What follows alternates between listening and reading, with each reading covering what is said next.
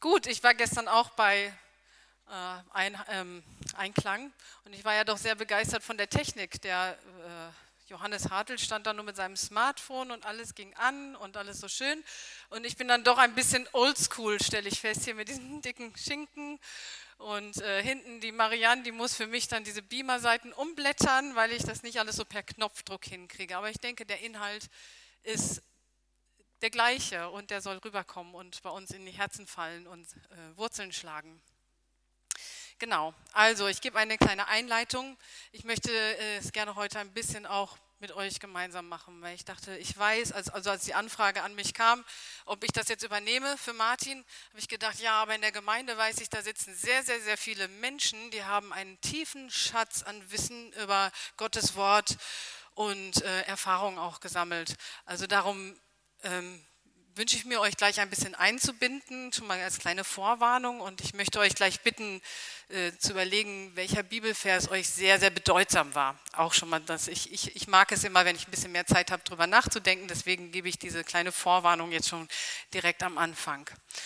Ja, und wir kommen ja von Erntedank weg. Letzte Woche hatten wir ähm, das Erntedankopfer eingenommen und wir sind aufgefordert, Gott zu danken. Wir haben auch gerade das Lied gesungen, vergiss nicht zu danken dem ewigen Herrn. Das ist so wichtig. Wir vergessen das so oft, weil wir es haben es in unserer westlichen Welt so selbstverständlich, dass wir diese ganzen Nahrungsmittel haben, dass sich die Tische biegen, dass wir jeden Tag so viel Wasser haben, ähm, wie wir wie wir haben wollen, ohne dass wir uns Gedanken darüber machen müssen.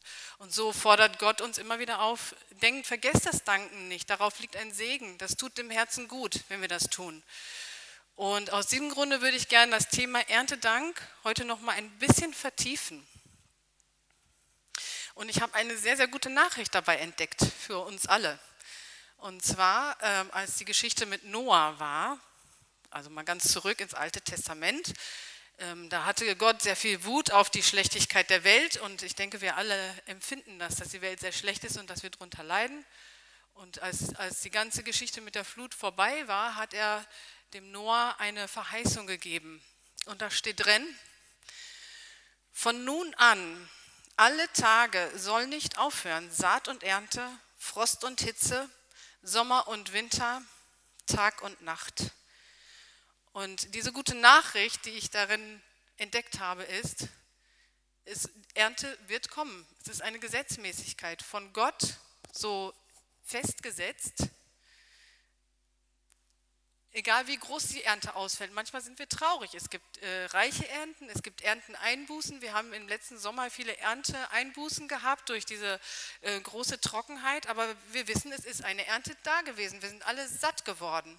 Und ich glaube, das Prinzip, das kann man genauso auch auf die geistliche Welt übertragen, weil ich glaube, Gott unterscheidet gar nicht so sehr zwischen zwischen der irdischen und der geistlichen Welt. Das ist für ihn ja eine große Welt. Nur wir sehen die irdische, aber er sieht ja auch diese ganze unsichtbare Welt.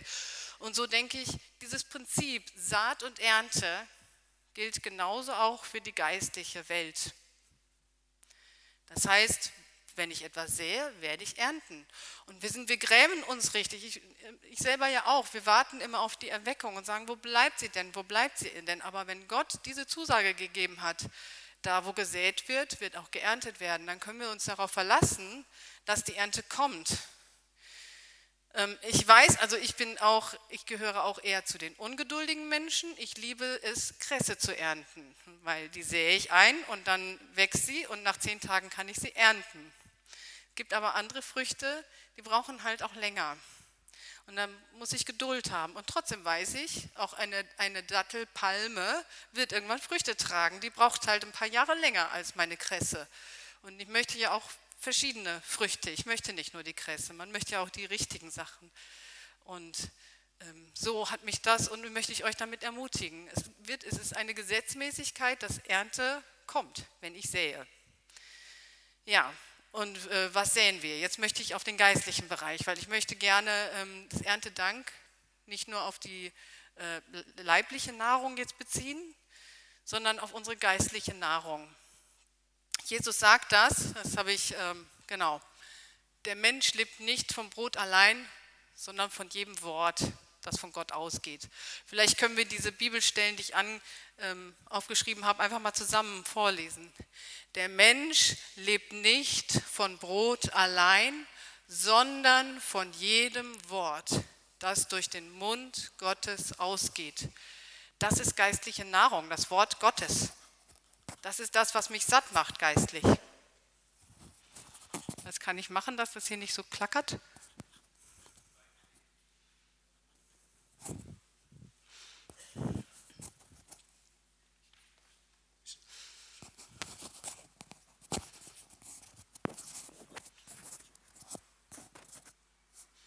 Kann ich auch eine kleine Wiederholungsstunde geben. Ihr erinnert euch an den Martin, der macht das ja immer so schön anschaulich. Also die, die da waren, erinnern sich vielleicht, wo man die Hände in diese Erde graben musste. Ja? Da hat er ja auch von Saat und Ernte gesprochen. Und äh, dieses Beispiel, das war Markus 4, da äh, wird auch äh, geschrieben, der Bauer säte aus. Und wisst ihr, was er aussäte? Ich wusste es auch nicht, bevor ich es nicht gelesen hatte, dann nochmal. Er säte das Wort aus. Der Samen ist das Wort tatsächlich. Und daraus kommt dann die Frucht, die uns die Nahrung gibt. Der Bauer sät das Wort aus und wir haben alle, ich auch, die Hände in die Höhe gereckt und gesagt, ja, ich möchte auch ein fruchtbarer Boden sein. Ähm, ja, was soll da reingesät werden? Das Wort. Und ähm, so ist es, das war die Einleitung dafür, dass ich heute über das Wort, über die Früchte des Wortes reden möchte. Erntedank am Wort, geistliches Erntedank äh, wo das Wort Gottes Früchte getragen hat in meinem Leben, wo die Verheißungen da waren und wo äh, diese erste Grundverheißung da ist.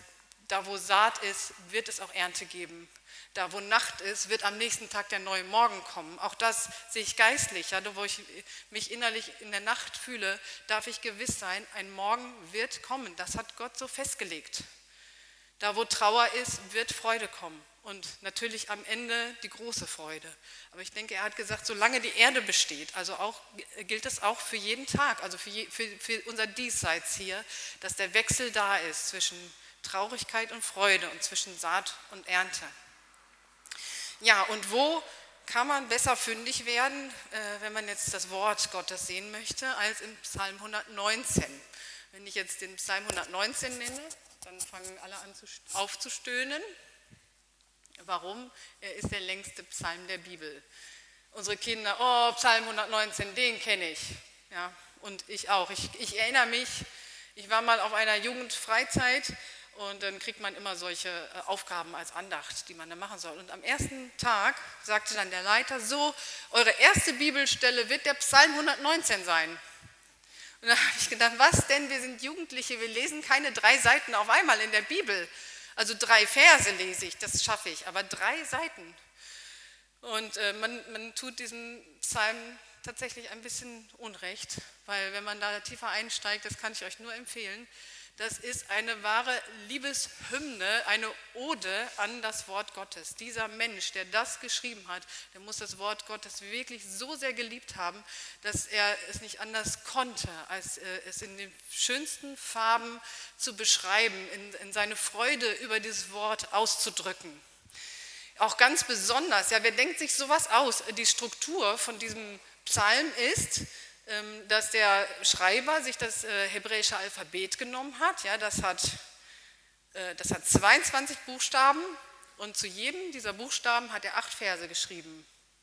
Und dann hat er immer diesen, diesen, diese acht Verse mit dem Buchstaben begonnen der da, äh, also wenn mit A zum Beispiel im deutschen Alphabet, dann wäre das, hätte er diesen, diese acht Verse mit A angefangen. Also wer denkt sich sowas aus, das muss jemand sein, der es sehr geliebt hat, der es einfach geliebt hat, der darin gelebt hat in diesem Wort. Äh, rausgekommen sind 176 Verse und die werde ich jetzt nicht alle mit euch durchgehen, aber doch einige, die, ja, die, die ich bedeutsam fand. Aus dieser großen Schatzkiste des 119. Psalmes. Also da sagt er zum Beispiel am Anfang, ich freue mich über dein Wort, wie einer, der große Beute macht. Ich weiß nicht, Erntedank für Jäger würde vielleicht so aussehen, dass sie dann hier die geschlachteten Tiere als, als Erntedank haben. Deswegen finde ich den Begriff der Beute eigentlich gut. Ja? Ich freue mich über dein Wort, wie einer, der große Beute macht. Es hat einen äh, immensen Reichtum, den er da beschreibt. Und der äh, zweite Vers, auf dem Weg deiner Zeugnisse habe ich Freude mehr als Reichtum. Hier auch Aller Reichtum, sagt er, ist nichts. Alles, was wir haben, ist nichts im Vergleich zu dem, ähm, was, was Gott uns gibt, wenn wir auf dem Weg seiner Zeugnisse äh, gehen. Und dann habe ich natürlich geforscht, was heißt das? Ja, er hat, äh, dieser Psalmist hat auch mehrere äh, verschiedene Ausdrücke für das Wort Gottes. Und hier hat er das, den Ausdruck Zeugnisse genommen. Da habe ich nachgeforscht, was heißt das eigentlich, dieses Wort Zeugnisse? Was bedeutet das? Und ich bin darauf gekommen, dass das Wort so verwendet wird, äh, wenn von der Bundeslade gesprochen wird, dass das, äh, das Wort Gottes in der Bundeslade damit gemeint ist. Und in der Bundeslade waren einerseits die Schrifttafeln, das Gesetz, was Gott den Menschen gegeben hat, andererseits auch ein Krug Manna und äh, der grünende Stab von Aaron, vom Stamm Aaron. Das hat für mich folgende Bedeutung wenn, wenn in dieser Weise von dem Wort Gottes gesprochen wird, äh, der grünende Stab, also es ging darum, Aaron sollte der Priester des Volkes werden und keiner glaubte, dass er das gut kann. Und dann hat Gott gesagt, dann sollen alle einen Stab hinstellen und der Stab, der grün wird, das ist der Berufene. Und das war dann der Stab von, vom Stamm Aaron. Und so sehe ich das, wenn ich sage, das Wort des Zeugnisses spricht davon, dass ich berufen bin. Also es soll mich an meine Berufung erinnern, dass ich berufen bin, ein Kind Gottes zu sein. Das ist das eine. Das andere war der Krug Manna. Er erinnert mich daran, dass Gott mein Versorger ist und äh, auch in großer Not. Und das dritte ist das Wort, das Gesetz, so wo wir vielleicht immer denken, das soll uns eingrenzen, aber es ist eine eine Möglichkeit gewesen, wie Gott im Alten Testament den Kontakt aufgenommen hat zu seinem Volk. Das heißt, dieses, diese ganze Idee redet von Beziehungen. Die Beziehung, die Gott zu uns Menschen ähm, haben möchte durch das Wort, das Wort des Zeugnisses. Und das sollten wir nicht vergessen, weil dann fällt es mir auch leichter. Manchmal ist Bibellesen ein bisschen trocken oder so, aber wenn, ich, wenn es für mich diesen, diesen Geschmack gewinnt, das Wort deiner Zeugnisse. Und dann habe ich Freude, die es mir verheißen, mehr als an Reichtum. Jetzt möchte ich gerne eine, ein paar einzelne Verse mit euch einfach gemeinsam lesen,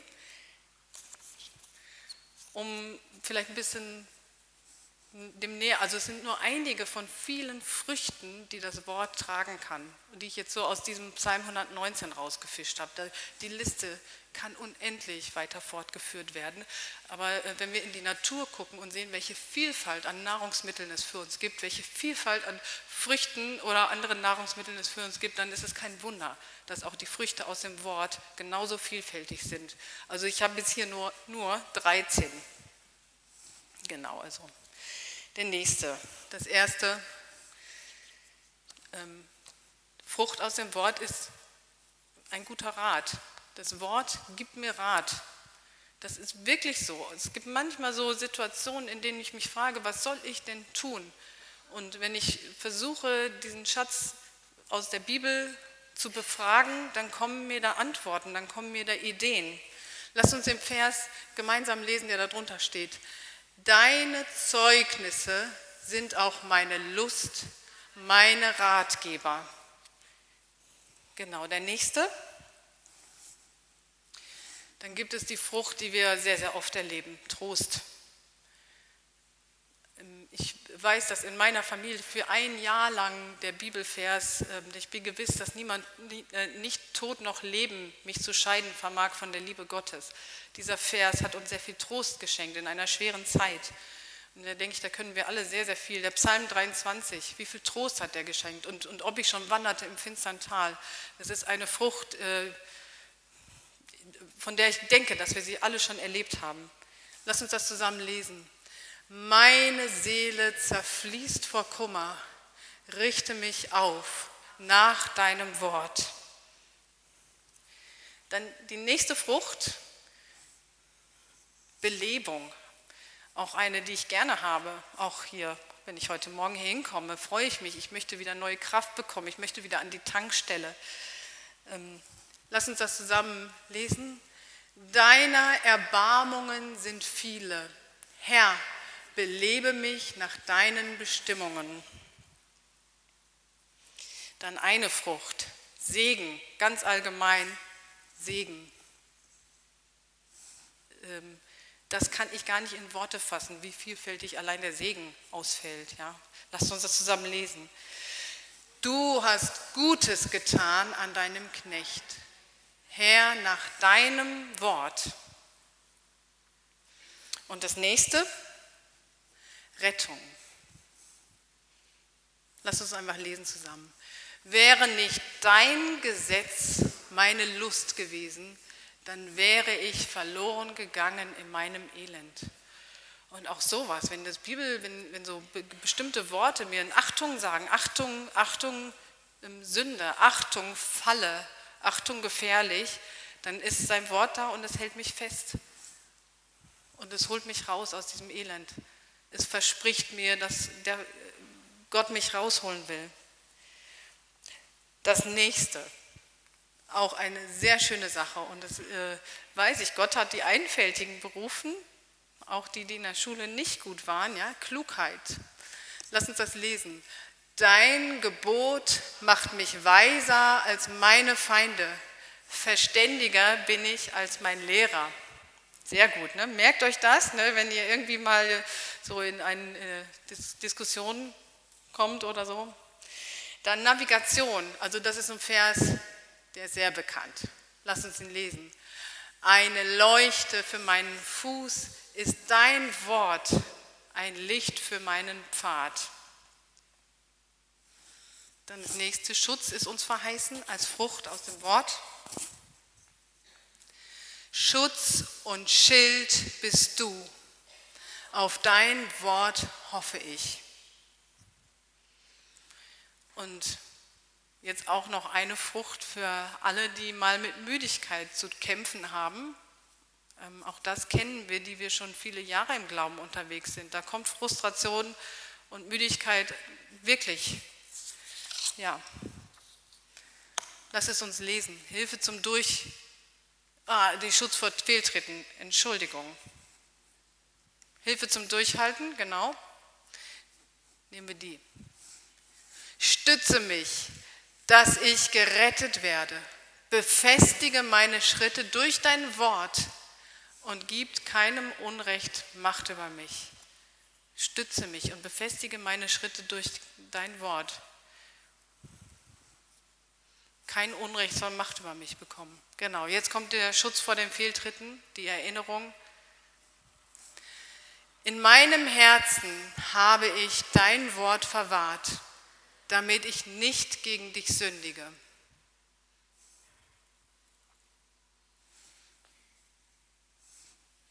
Die Freude. Deine Zeugnisse sind mein Erbe für ewig, denn die Freude meines Herzens sind sie. Ach, auch da müssen wir uns immer wieder daran erinnern, an die Freude des Herzens, äh, weil die uns so schnell verloren geht. Es ist gut, wenn wir sie uns immer wieder mal vor Augen führen. Noch eins, das hat übrigens auch Jesus gesagt, ja, meines Lebens Speise ist jedes Wort, das aus dem Mund Gottes kommt. Das Leben. Lass deine Erbarmungen über mich kommen, damit ich lebe. Und noch eine, die uns vielleicht als erstes einfällt, wenn wir sagen, was ist denn die Frucht, die Gott uns gibt? Das ist natürlich das, die, die ewige Aussicht, das ewige Leben und der ewige Lohn. Ähm, genau das habe ich mit Augenzwinkern Nachhaltigkeit genannt, weil das ja so ein beliebtes Wort ist im Augenblick. Genau. Ich habe mein Herz geneigt, deine Ordnungen zu tun. Für ewig ist der Lohn. Das sind so 13 Früchte, die ich euch jetzt vorgestellt habe. Ich weiß, es gibt mehr. Lest auch den Psalm 119, der ist wirklich spannend. Ähm, und jetzt seid ihr dran. Weil ich weiß, ihr habt auch schon viele Früchte erlebt in eurem Leben durch das Wort Gottes. Ähm, Einige habe ich schon vorgewarnt, euch, für euch anderen kommt das eben vielleicht spontaner. Ähm, hier vorne steht ein Mikrofon, das habe ich jetzt so für euch gedacht. Bitte kommt nach vorne und erzählt, welcher Vers hat euch in eurem Leben Frucht gebracht? Welcher Bibelvers?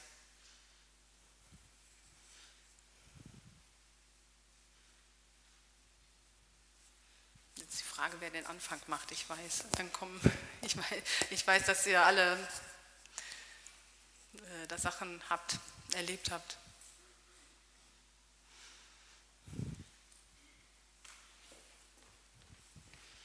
Fange einfach mal an, weil der Vers wahrscheinlich eine Ermutigung für alle ist, nach vorne zu kommen.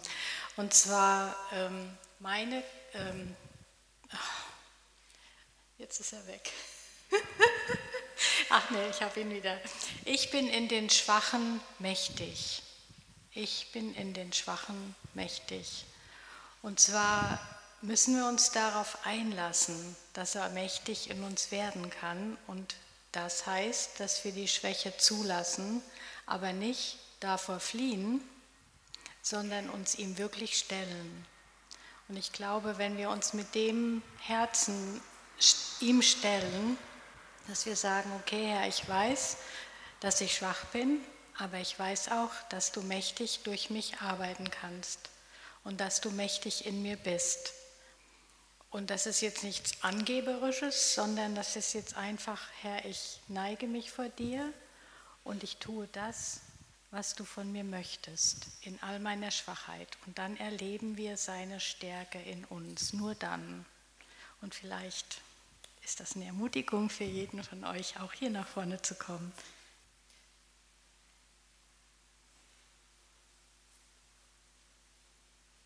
Ich will dich segnen und du sollst ein Segen sein.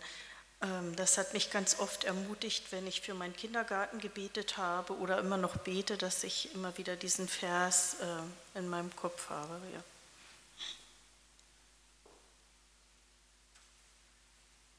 Vor 35 Jahren ähm, war ich bei den Zeugen Jehovas ein Jahr lang und war sehr, sehr verzweifelt und habe Gott gebetet, Herr, wo, wo bist du? Wo? Und dann kam der Spruch in meinem Sinn, ich bin der Weg und die Wahrheit und das Leben. Niemand kommt zum Vater denn durch mich, nicht durch eine Organisation, nicht durch weiß ich was für Menschen. Und das hat mich zu Jesus geführt.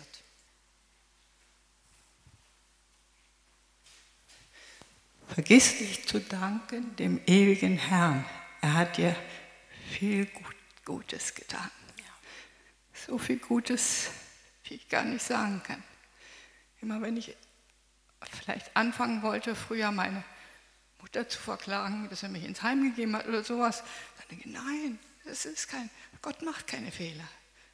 Es wird mir zum Guten dienen. Und so war es auch, immer wieder. Halleluja.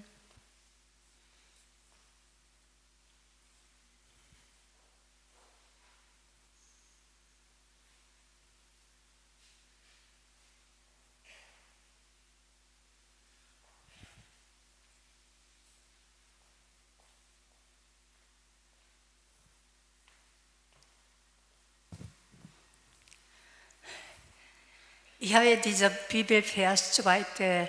Thessalonicher 4 oder 5 von 16, 17, 18. Er hat, ich habe dieses Wort persönlich sehr, sehr ernst angenommen. Freut euch, bitte unterlassen, im allen dankbar sein. Ich habe gedacht, bestimmte Situation, wenn man krank ist, oder wenn man bestimmte Situation nicht das kann, aber ich habe schon Gott so protestiert, schaffe ich nicht, das geht nicht. Aber doch, die Freude ist irgendwo nicht, dass ich selber machen kann, sondern von Gott aus. Auch noch beten, auch noch von Gott aus. Und Dankbarkeit zu jeder Situation. Ich fand es so toll. Gott ist Gott.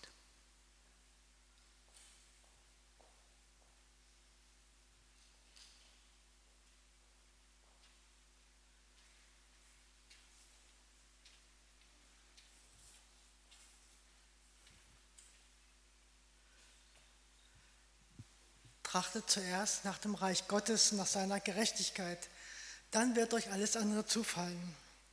Das haben wir in 36 Ehejahren schon vielfältigerweise erlebt.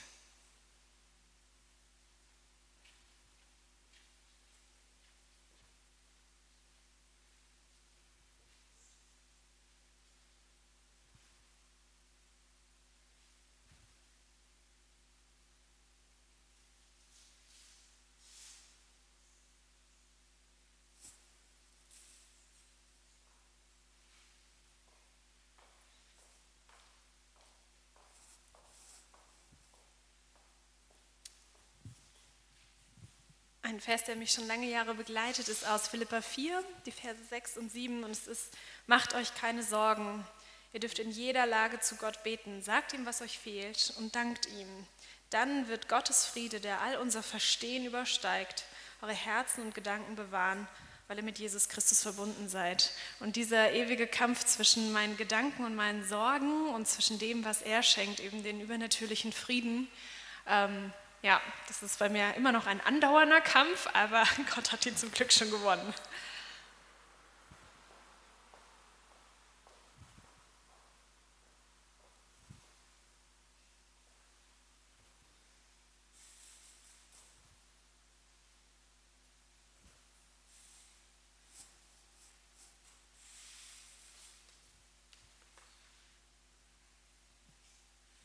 Ich habe zwei Verse für mich genommen in einer schlimmen Situation, die ich erlebt habe.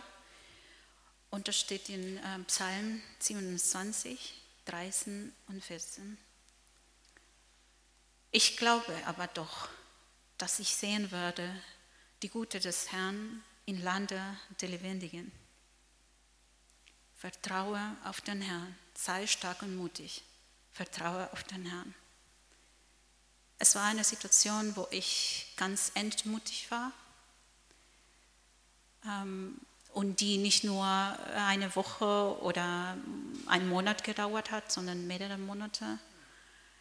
Äh, meine Schwangerschaft ähm, hat viel Probleme gemacht, dann bei der Geburt waren auch Komplikationen. Ich war hier in Deutschland, ich konnte nicht so viel durchreden. Ähm, es war ganz schlimm ich dachte oder kamen so Gedanken, ja, warum, du hast alles richtig gemacht, du hast immer Gott gedient, Gott geliebt und guck mal, diese Situation, die du jetzt hast. Und ich habe viel gebetet und trotzdem hatte ich das Gefühl gehabt, dass äh, Gott einfach nicht hört, dass äh, dieser Prozess so mehr und mehr und mehr und mehr und mehr gedauert hat. Und als ich diese beiden Versen gelesen habe, dann habe ich Trost bekommen, habe ich Hilfe zum Durchhalten bekommen und auch Freude. Weil manchmal denken wir, wenn wir krank sind oder Probleme haben, ja, aber eines Tages wird alles gut im Himmel, wir da sind, das kann Schmerzen, nichts, das ist alles gut. Aber hier steht, ich glaube aber doch, dass ich sehen werde die Güte des Herrn im Lande des Lebendigen, der Lebendigen. Und das hat mir Mut gemacht. Und wegen dieses Wort bin ich hier heute Morgen für euch. Amen.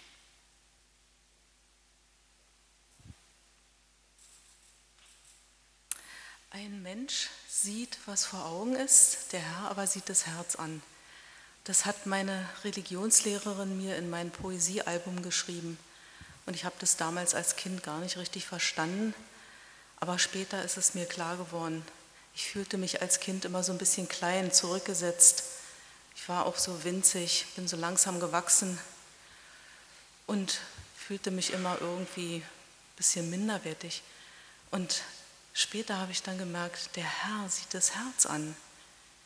Das andere ist ihm gar nicht so wichtig.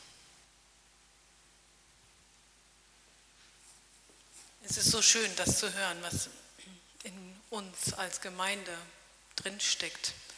Und das war ja nur ein Teil von der Riesenernte, die Gott alleine hier in unserer Gemeinde hervorgebracht hat schon. und noch mehr hervorbringen will. Ähm, ich möchte noch ein, euch ein paar praktische Sachen noch mit an die Hand geben. Auch dafür, wie mache ich denn, dass das Wort wirklich in den fruchtbaren Boden fällt. Und ähm, also noch, noch ein, ein paar Punkte. Ich hoffe, ihr könnt noch mit. Auch wieder aus dem Psalm 119. Ist da noch einer? Hm. Okay. Da fehlt der Rest, alles klar. Ist bei mir zu Hause wahrscheinlich. Ähm, ich sage euch das so. Ähm, siebenmal am Tag lobe ich den Herrn, steht im Psalm 164. Also stetige Wiederholung, möchte ich mal sagen. Und ähm, ich glaube nicht, dass wir da einer Pflicht unterliegen, ja, dass wir siebenmal dann äh, den Gebetsteppich ausrollen müssen und sagen, ja, ähm, sondern siebenmal ist in der Bibel die Zahl der Vollkommenheit. Ein Freund hat mir früher immer gesagt, du musst anfangen, betend zu leben. Da kommt es nicht darauf an, dass du immer deine Zeiten einhältst, sondern dass du betend lebst, dass du merkst, bei allem, was du tust, äh, tu es gemeinsam mit Jesus, bete dabei. Das ist für mich viel einfacher, als zu sagen, ich muss jetzt morgens die halbe Stunde und abends nochmal und dann diese, ähm, ich bin da nicht so ein strukturierter Mensch, manchen fällt das leichter. Für mich heißt siebenmal am Tag einfach immer, ist doch viel einfacher. Da muss man sich nicht Gedanken machen, 12, 14, was weiß ich, wie viel Uhr. Genau. Dann äh, schreibt er, meine Augen sind den Nachtwachen zuvorgekommen. Und dann sind dieser Mann äh, nachts über das Wort Gottes. Ich habe es festgestellt, dass einige, die mit Schlafstörungen zu tun haben, da tatsächlich großen Segen empfangen, wenn sie nachts sagen, ich nutze diese Zeit zum Gebet, zum Bibellesen, zum Studium. Das ist eine sehr, sehr kostbare Zeit. Aber auch da möchte ich übertragen, es ist die Zeit der Stille. Ich kann das nicht so zwischendurch machen. Ich brauche die Stille. Ich muss in die Stille gehen, um das wirklich wachsen zu lassen, was, was Gott mir sagen will durch sein Wort. Ähm, das heißt auch, es gibt auch diesen, äh, dieses Zitat, der Glaube ist wie der Vogel, der singt, wenn die Nacht noch dunkel ist. Das heißt, es bedeutet auch, das zu studieren, wenn ich noch nicht die Ergebnisse sehe. Wenn, wenn die Nacht noch dunkel ist, wenn ich die Ernte noch nicht sehe, das heißt trotzdem dranbleiben. Dann ein Vers in 172, äh, Vers 172, den ich sehr liebe und der uns allen hilft. Wir sollen sein Wort singen. Wenn die Bibelverse vertont sind, fällt uns das viel leichter, die auswendig zu lernen und inwendig zu haben. Und oft, wenn, ich, wenn in mir Bibelverse hochkommen, dann sind es Lieder. Dann heißt es auch, ich soll mich korrigieren lassen. Ich habe meine Wege überdacht und meine Füße gekehrt zu deinen Zeugnissen steht in Vers 59. Äh, ähm, auch das ist sehr wichtig, dass wir immer wieder auch uns vom Wort Gottes korrigieren lassen und sagen, okay, ich habe gesündigt, ich nehme die Vergebung, dafür ist Jesus da, ich gehe in die Buße. Ich denke, da haben die Katholiken es manchmal einfacher, weil sie regelmäßig äh, beichten gehen. Das fällt uns manchmal schwer, weil unser Stolz uns da im Weg ist. Aber der Gedanke, das Wort Gottes darf mich auch korrigieren. Ja, wenn Geschwister mich korrigieren, dann darf ich das prüfen, aber wenn das Wort Gottes mich korrigiert, dann muss ich reagieren und muss, mich, muss bei Gott um Vergebung bitten. Und eine Sache noch, drüber reden, so wie wir das gerade gemacht haben. Ich finde das so kostbar. Und wenn ich drüber reden, möchte ich mal ähm, wegrücken von dem, ich gehe auf die Straße und rede drüber. Das hat auch einen großen Segen verheißen. Ähm, aber auch was passiert, wenn wir hier als Gemeinde drüber reden, wenn wir hier als Gemeinde beim Kirchencafé sitzen und von dem Smalltalk wegkommen, dahin, dass wir uns erzählen, was haben wir eigentlich erlebt mit dem Wort Gottes. Ich habe das gerade gesehen, was für ein Reichtum da vorhanden ist. Und als allerletztes, was ich auch am Anfang gesagt haben, dieser Psalmist, der hat es verstanden, was es bedeutet, dass das Wort Gottes eine Liebeserklärung von Gott an mich ist. Dass das Wort Gottes der, der Wunsch ist, Beziehungen aufzubauen. Da steht, meine Seele hat deine Zeugnisse befolgt und ich liebe sie sehr. Meine Seele hat deine Zeugnisse befolgt und ich liebe sie sehr. Die Zeugnisse zeugen von der Beziehung, die Gott zu mir hat meine Seele befolgt diese Zeugnisse. Das heißt, ich muss mich dafür nicht anstrengen. Meine Seele macht das automatisch. Meine Seele macht etwas, weil da ein Bedürfnis ist. Und ich liebe sie sehr. Diese Liebe zum Wort Gottes, ich denke, dieser Mensch, der hat die automatisch gehabt, der hat sowieso Liebe zum Wort gehabt. Für mich ist es vielleicht schwerer, Leute, die jetzt nicht so tief ins Wort einsteigen und es nicht so gewöhnt sind, da eine Liebe zu entwickeln. Aber es geht. Ich, ich habe auch im Laufe der Jahre immer mehr Liebe zu, äh, zum Wort Gottes entwickelt. Ich habe Menschen beobachtet, die da immer dann gucken und dann die äh, Sachen nachlesen und nachschlagen und das hebräische Wort noch suchen oder die Bedeutung dieser Zahl. Und das hat mich sehr beeindruckt und so ist auch meine Liebe gewachsen. Und ähm, ja, ich möchte euch damit ermutigen. Die Liebe zum, Gott, Wort ist die, zum Wort Gottes, das ist das, was meine Liebe zu Gott ausdrückt und das macht alles viel einfacher. Amen. Und weil ich heute dran bin, möchte ich natürlich alles noch mit, einem, mit einer Zeit des Singens abschließen, was es zusammenfasst. Und in der Zeit des Singens habe ich noch etwas vorbereitet für euch, um die Sache zu vertiefen. Einmal ein Flipchart, wo wir aufschreiben können, das ist mein Erntedank. Und zum Zweiten habe ich noch einige, nicht alle von den Bibelversen hier ausgedruckt. Wer möchte, kann sich die mitnehmen. Er kann noch ein paar auswendig lernen, das ist auch immer ganz hilfreich. Okay.